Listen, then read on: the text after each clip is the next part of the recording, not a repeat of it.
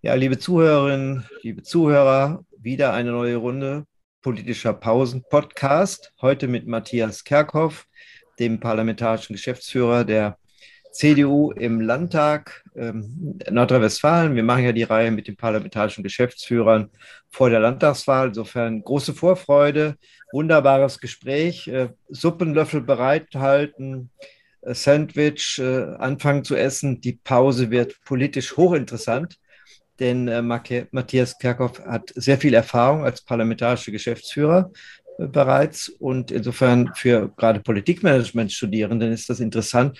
Was ist denn so Ihr Hauptinstrumentarium, um Mehrheiten in der Fraktion zu organisieren als parlamentarischer Geschäftsführer? Denn das ist ja Ihr Alltag, irgendwie eine Geschlossenheit zu suggerieren zwischen den vielen Einzelköniginnen und Königen.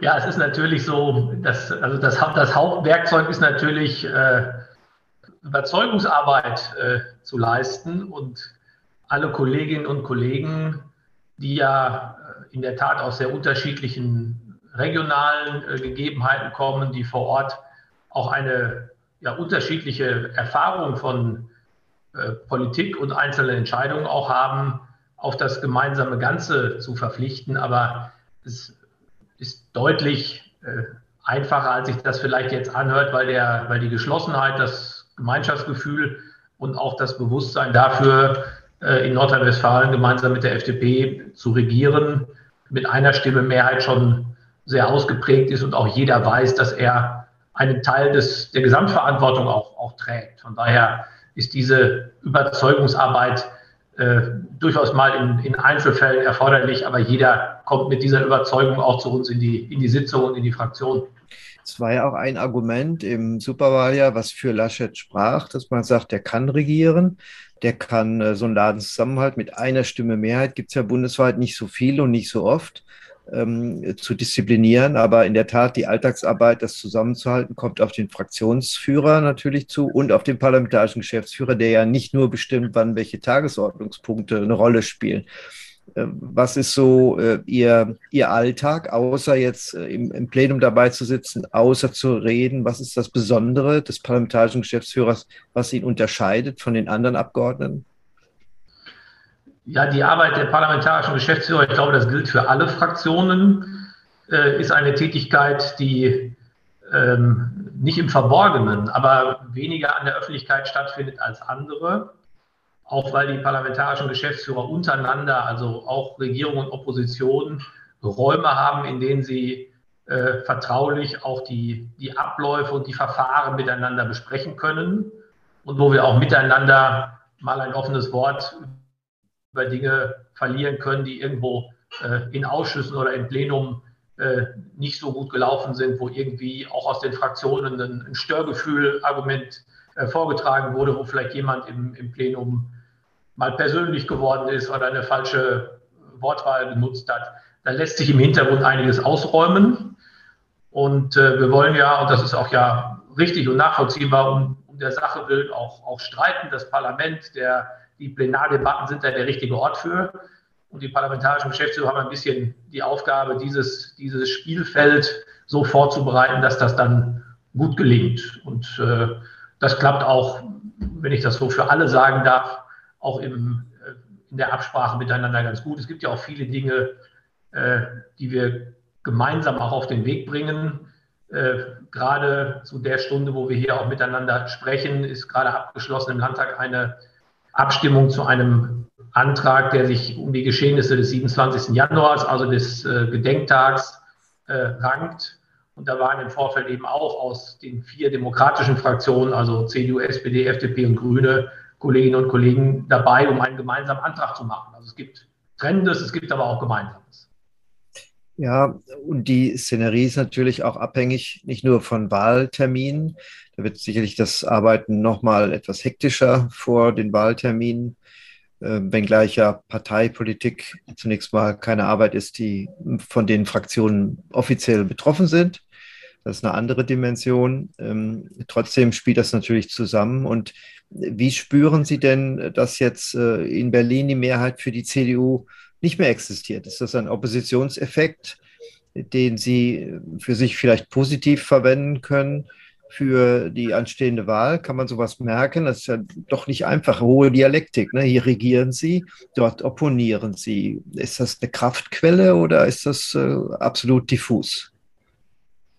Ich glaube, das ist zum jetzigen Zeitpunkt noch nicht endgültig feststellbar. Es haben sich ja mehrere Rollen geändert. Es gibt einen neuen Ministerpräsidenten mit Hendrik Wüst, der ja jetzt auch äh, Vorsitzender der Ministerpräsidentenkonferenz ist. Es gibt den Rollenwechsel in Berlin, Sie haben das gerade gesagt, aus der äh, Regierungs- in die Oppositionsrolle. Genau umgekehrt für unseren Koalitionspartner in Düsseldorf, der ja in Berlin den Wechsel in die Regierungsrolle gemacht hat. Ähm, das hat sich, was unsere Zusammenarbeit in Düsseldorf angeht, schnell eingespielt. Aber natürlich äh, gibt es jetzt andere, andere Rollen. Und ähm, man wird sehen, wie sich, das, wie sich das sortiert. Sie haben die, die Landtagswahl angesprochen. Das, die Fraktion besteht ja aus Abgeordneten, die ja zu einem großen Teil auch wieder Kandidaten für den Landtag sind und die natürlich jetzt auch in der, je näher der Wahltermin rückt, in der Frage, wie ist deren Situation im Wahlkreis, wie ist deren vielleicht Hoffnung auf einen Platz auf der, auf der Landesliste der Partei, sich schon ein bisschen ändert. Äh, aber das trägt nicht über in, das, in unser Tagesgeschäft, sondern wir haben durchaus ja noch ein paar, äh, paar Dinge hier zu regeln in dieser Wahlperiode. Und uns trägt ja auch äh, gemeinsam der Gedanke, diese, diese Regierung fortsetzen zu wollen. So, das ist ja das, was uns antreibt. Ob das gelingt, entscheiden dann Mitte Mai die Wählerinnen und Wähler. Aber diesen, diesen Willen haben wir. Und das verkörpern wir auch nach außen und Deshalb ist auch diese, ist auch zu viel Selbstbeschäftigung äh, nicht angezeigt. Nein, und aus Sicht der Wahlforschung, Regierungsforschung gibt es auch keine Indizien, aus denen man jetzt ablesen könnte, wer da gewinnt oder nicht. Das wird ein Rennen in einem traditionellen Parteiensystem, äh, interessanterweise zwischen CDU und SPD und äh, ist relativ offen ein Szenario, was man sich vor Jahren so hätte gar nicht vorstellen können, weil man immer nur den Abgesang der Volksparteien hört, aber nicht wirklich mal auf Zahlen guckt, wie sich das am Wahltag darstellt. Ich habe jetzt nicht mehr nachgeguckt, weiß nicht genau, sind Sie auch Wahlmann für äh, die Bundespräsidentenwahl? Wurden Sie da auch gewählt? Ja, ne? Ja, ich habe eben die, die Unterlagen der Bundestagspräsidentin in der Post gehabt. Ich habe sie mir noch gar nicht anschauen können, aber das wird ja auch eine eine ganz eigenartige Wahl eines neuen Bundespräsidenten werden, ja. unter Pandemiebedingungen. Ähm, Auf vielen Etagen, ne? im Paul-Löbe-Haus, äh, kurios. Ja.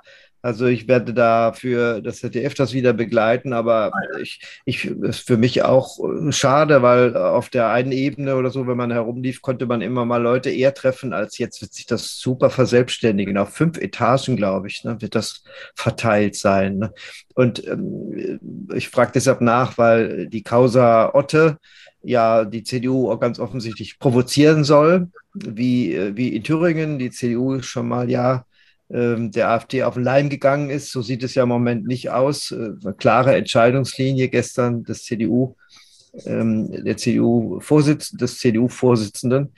Ähm, wie werden Sie jetzt darüber informiert? Äh, wie werden Sie eingeschworen? Wie haben Sie sich das alltagsfaktisch vorzustellen? Eigentlich erst am Samstags vorher, äh, dass man in dieser großen Delegiertenrunde dann mit den Abgeordneten der CDU, CSU spricht?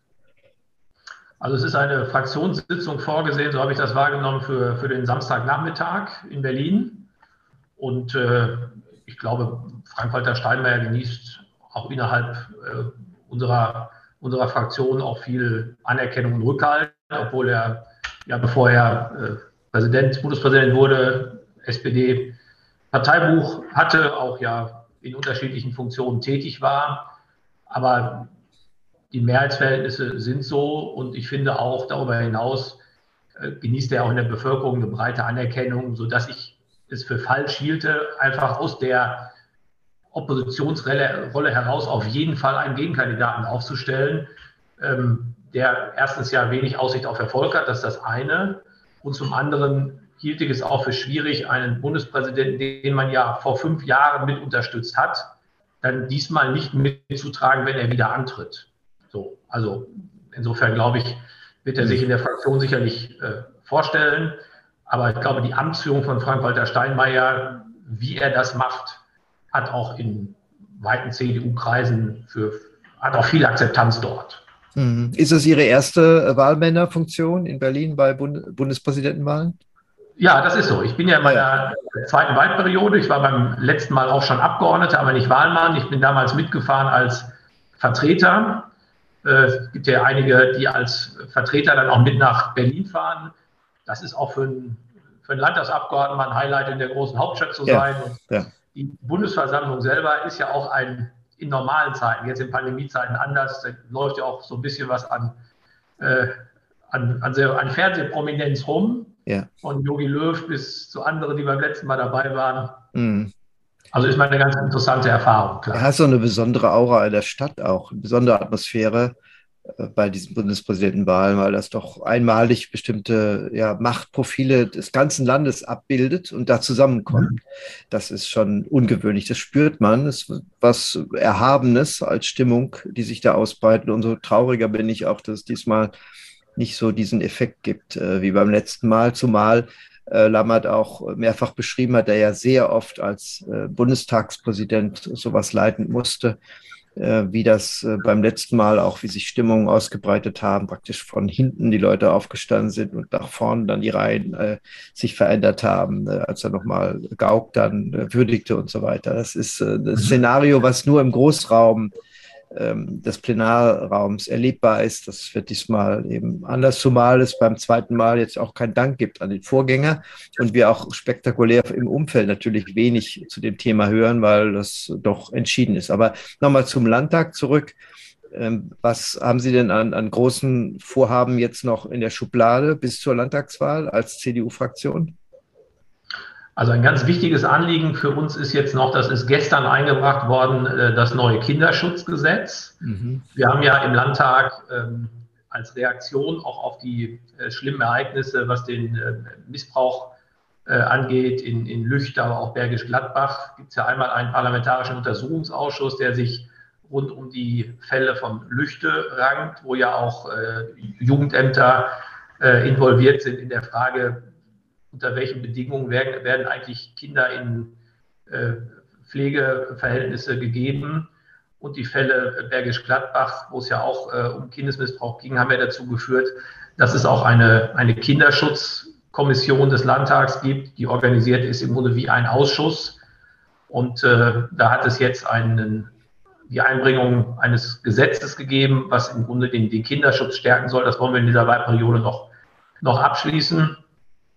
Und darüber hinaus geht es natürlich auch darum, äh, in der politischen Debatte spielt das natürlich eine Rolle, wie bewältigen wir die, die Pandemie? Mhm. Also wie gehen wir jetzt um mit den hohen Zahlen der, der Omikron-Welle, deren Scheitelpunkt ja im Februar äh, erwartet wird? Und wie tasten wir uns dann Stück für Stück auch wieder in, in Normalität? Das betrifft ja jeden im Alltag betrifft uns aber auch im Landtag, weil wir auch in reduzierter Personenzahl äh, tagen. Auch hier versuchen, die Zahl der Personen, die sich gleichzeitig im Haus, in Sitzungsräumen befinden, zu, zu reduzieren. Und äh, dieses Thema rund um Corona war auch eins, wir haben ja eben über die Rolle der parlamentarischen Geschäftsführer auch gesprochen. Hm. Äh, eins, was wir miteinander immer besprochen haben, wie kriegen wir das denn hier im Parlamentsalltag geregelt? Ähm, und gleichzeitig das Recht jedes Abgeordneten auch, sich zu Wort zu melden, dabei zu sein. Äh, wie kriegt man das auch in, in Pandemiezeiten äh, gewährleistet? Also auch da eine, eine, eine vermittelnde Funktion, in dem Fall dann gegenüber, äh, gegenüber unseren Abgeordneten zu sagen, einerseits Verständnis dafür, dass Dinge jetzt eben in Pandemiezeiten anders sind und gleichzeitig auch die Rechte jedes einzelnen Abgeordneten wahrend, sich so einzubringen, wie man das möchte.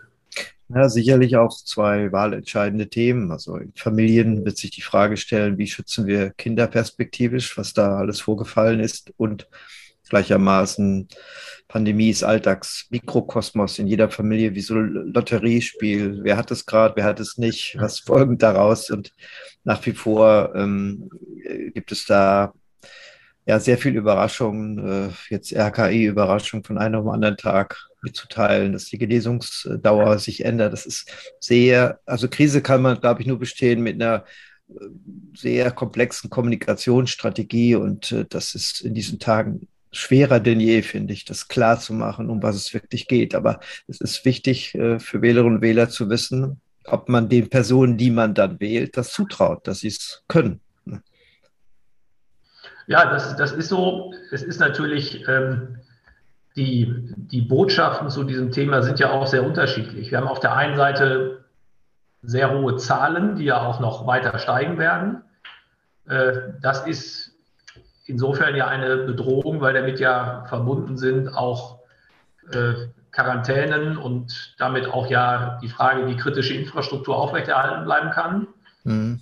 Dann wiederum gibt es ja auch Botschaften, die davon sprechen, glücklicherweise, dass ja die Krankheitsschwere geringer ist. Also jeder kennt, so ist zumindest die, das Erleben aus meinem Umfeld. Wir haben eine ganze Handvoll auch Kollegen aus der Fraktion, die zurzeit infiziert sind. Ja. Nach meiner Kenntnis alle mit milden Verläufen. Und das wird ja in, in, bei jedem im Umfeld so sein. Also man kennt mehr Leute, die es haben. In der Regel sind die nicht schwer krank und damit ja auch verbunden die Frage, warum müssen wir denn dann eigentlich noch Maßnahmen haben, wenn die nicht schwer krank sind?